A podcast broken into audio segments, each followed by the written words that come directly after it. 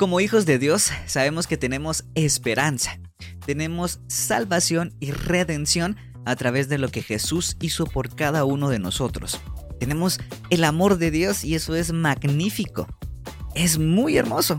Pero sabes, hay algo muy difícil y es que estamos en este mundo. Ojo, estamos en el mundo, pero no pertenecemos a las cosas que el mundo ofrece. No pertenecemos a lo que hay en el mundo. Me refiero a las cosas malas que te pueden hacer a ti perder el camino e ir hacia una muerte segura. Estamos acá, pero no pertenecemos a lo que hay acá. Sin embargo, lamentablemente por el simple hecho de estar acá presentes en el mundo, estamos expuestos a todo lo que nos ofrece el pecado, lo que nos ofrece Satanás, la música, los amigos, lo que mi carne quiere, lo que yo quiero ver, todas estas cosas que pueden desviar mi vida están en este mundo y estamos expuestos a que nuestra mente, nuestro corazón, nuestras palabras, nuestras manos, nuestras acciones vayan con la corriente del mundo. Y ahí es donde muchos de nosotros, muchos que hemos reconocido a nuestro Señor como Salvador, podemos desviar la mirada hacia esas cosas que el mundo ofrece y de esta manera podemos echarnos atrás con lo que Dios quiere y preferir las cosas del mundo. Hola, soy Rodri García, qué gusto tenerte por acá. Esto es Devocionales Cristianos. Primero, reflexiona qué es lo que Dios quiere que tú cambies y ponlo a práctica. Sigue adelante porque Dios te ama y te da una nueva oportunidad. Después, comparte este contenido con alguien que le pueda servir y sea útil para su vida. Y es que estar con el mundo significa amar las cosas del mundo. Y eso es un grave problema para ti y para mí. Porque nosotros tenemos y queremos estar con Dios. Queremos acercarnos. Queremos buscar estos devocionales que nos ayudan, buscar de su palabra, buscar la comunión. Pero hay cosas que no nos dejan. Por ejemplo, la música. La música muchas veces no te deja acercarte a Dios porque dejas que la música del mundo reine en tu corazón. Las series que miramos en Amazon, en HBO, otras plataformas, no dejan que nos acerquemos a Dios porque nos presentan muchas cosas distorsionadas y nos alejamos de lo que Dios quiere. La cultura, mucho menos. La cultura quiere que tú te adaptes a lo que hay en el mundo, que lo aceptes como algo bueno. Y ahí tenemos muchos problemas porque desafía lo que Dios nos ha dejado en la Biblia. O tus amigos tus amigos también te pueden estar alejando de lo que Dios quiere para ti. Ahora te preguntarás, ¿entonces debo alejarme de todos, rechazar a todo el mundo, odiarlo y, e irme lejos de cada uno? Claro que no. Te cuento que en la Biblia Marcos 12:31 nos dice, amarás a tu prójimo como a ti mismo. No hay otro mandamiento mayor que estos. Si tú te amas, vas a amar a todo el mundo. Si amas a todo el mundo, significa que te amas a ti mismo también no quiere decir que rechacemos y odiemos a todos o mandemos al infierno a todo el mundo. Claro que no. Significa que nosotros amemos a las personas, pero que tengamos cuidado que nuestro corazón no se deje contaminar por las cosas que el mundo te ofrece. Ahora también tal vez te estás preguntando, si yo rechazo al mundo y lo que el mundo me ofrece, significa que tengo que dejar mis talentos, mis dones, mi trabajo, tengo que alejarme de todos y encerrarme en una cápsula no, no, claro que no es así. Primera, primera de Timoteo 4:4 nos dice, porque todo lo que Dios creó es bueno y nada es de desecharse si se toma con acción de gracias.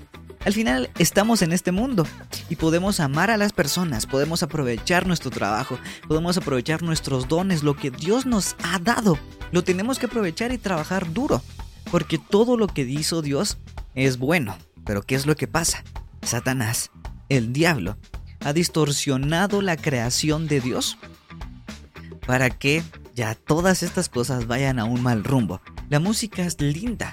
Las personas que tienen ese talento pueden aprovecharlo, pero se han desviado y han decidido seguir al diablo, seguir a otras personas y ahí todo el talento de ellos se distorsiona. Tenemos que tener cuidado porque Dios nos ha dejado con esos talentos pero para hacer cosas buenas.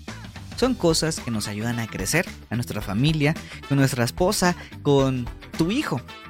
Aprovechar los talentos es algo que Dios quiere. Pero muchas veces también dejamos que nuestros talentos se guíen por las cosas malas que hay en este mundo. Ahora, rechazar al mundo solamente puede significar una cosa para un cristiano, para un hijo de Dios como tú y como yo. Significa rechazar el pecado. El pecado. Sí, amigos, tenemos, tenemos que retirarlo de nuestra vida. Tiene que salir, tiene que estar afuera de nuestro cuerpo, de nuestra mente y de, de nuestro corazón. No los amigos, no nuestros dones y talentos, no el trabajo, pero sí el pecado. Aquello que no le agrada a Dios, aquello por lo cual tú te estás alejando ahora de las cosas que Dios quiere. Rechazar el sistema, la cultura. La cultura de pecado significa vivir con Cristo. Pero, ¿qué significa amar más al mundo y rechazar a Dios? Porque a veces en eso caemos tú y yo. Ahora te lo explico. Número uno, significa amar los deseos de mi carne.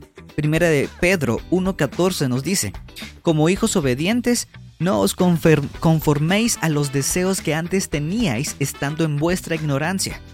La música, las drogas, las mentiras, la pornografía, la infidelidad, engañar a las personas, robar, todas estas cosas que mi carne anhela, son cosas que nos alejan de Dios, que hacen que rechacemos a Cristo y a lo que Él ha hecho por nuestras vidas. Tenemos que tener cuidado porque estamos dejando que nuestra carne, nuestras pasiones pecaminosas tomen el control y vayamos por ese camino de la pornografía, de las drogas, del alcoholismo, de robar, de hablar mal de otras personas, de chismear. Estamos dejando que nuestra carne tome el control de nuestras vidas. Y número dos, los deseos de mis ojos, porque también nuestros ojos pueden, pueden ir y nos pueden guiar por mal camino. Segunda de Samuel 11, 2 y 3 dice, y sucedió un día, al caer la tarde, que se levantó David de su lecho y se paseaba sobre el terrado de la casa real, y vio desde el terrado a una mujer que se estaba bañando, la cual era muy hermosa. Envió David a preguntar por aquella mujer y le dijeron, aquella es Betsabé, hija de Eliama, mujer de Urías Eteo todo aquello que mis ojos buscan para cometer pecado. David, en un momento donde él tenía que estar en la guerra acompañando a su pueblo, decidió quedarse. Decidió no ir. Y por estar de perezoso, vio a una mujer, le interesó más y quiso tenerla. En los versículos siguientes, él la posee, comete un gran pecado delante de Dios porque manda a matar al esposo de ella y todo se va a la basura, literalmente. Entonces, amar al mundo significa rechazar lo que Dios te da, el obsequio de la vida, de la salvación. Dices amar a Dios, pero lo rechazas a través de tus actos. ¿Cómo te estás comportando tú delante de Dios? Buscas en una iglesia, eh, le cantas, le alabas, pero cuando sales de la iglesia, cuando sales de la reunión, tu vida es diferente y te enfocas a perseguir lo que el mundo te da, lo que Satanás te ofrece a través de esas cosas. Vas a una iglesia durante mucho tiempo, pero después tienes una vida llena de pecado. Así que tienes que cuidarte, tienes que velar por lo que Dios deja para ti. Amar al mundo puede significar que tú termines con tu vida, que tengas la muerte como recompensa. Si te dejas influenciar por el mundo, por las cosas que hay, puede que termines muy mal, puede que te lleve, puede que eso incluso te lleve hasta la muerte. Salmo 145:20 dice, Jehová guarda a todos los que le aman, mas destruirá a todos los impíos. Ten mucho cuidado de no estar dentro de ese grupo de impíos que aborrece a Dios y aborrece lo que Él nos ofrece. Y todo esto es difícil, pero tenemos estas herramientas para salir adelante y para buscar lo que Dios quiere. Si quieres seguir creciendo y conociendo a Dios, si quieres seguir acercándote al Padre y al amor que Él te ofrece, te invito a que esperes y escuches el próximo capítulo de esta historia. Por ahora, suscríbete y sígueme en todas las plataformas. Arroba Rodri García GT en todas las plataformas para que no te pierdas del contenido que tengo también ahí para ti. Y por supuesto, que puedas compartir este podcast devocionales cristianos con aquella persona, con aquel amigo que lo necesite. Hoy puedes hacer un trabajo de evangelización y por supuesto tal vez un trabajo de redención para esta persona y se pueda acercar más a Dios. Adiós, nos encontramos en una próxima.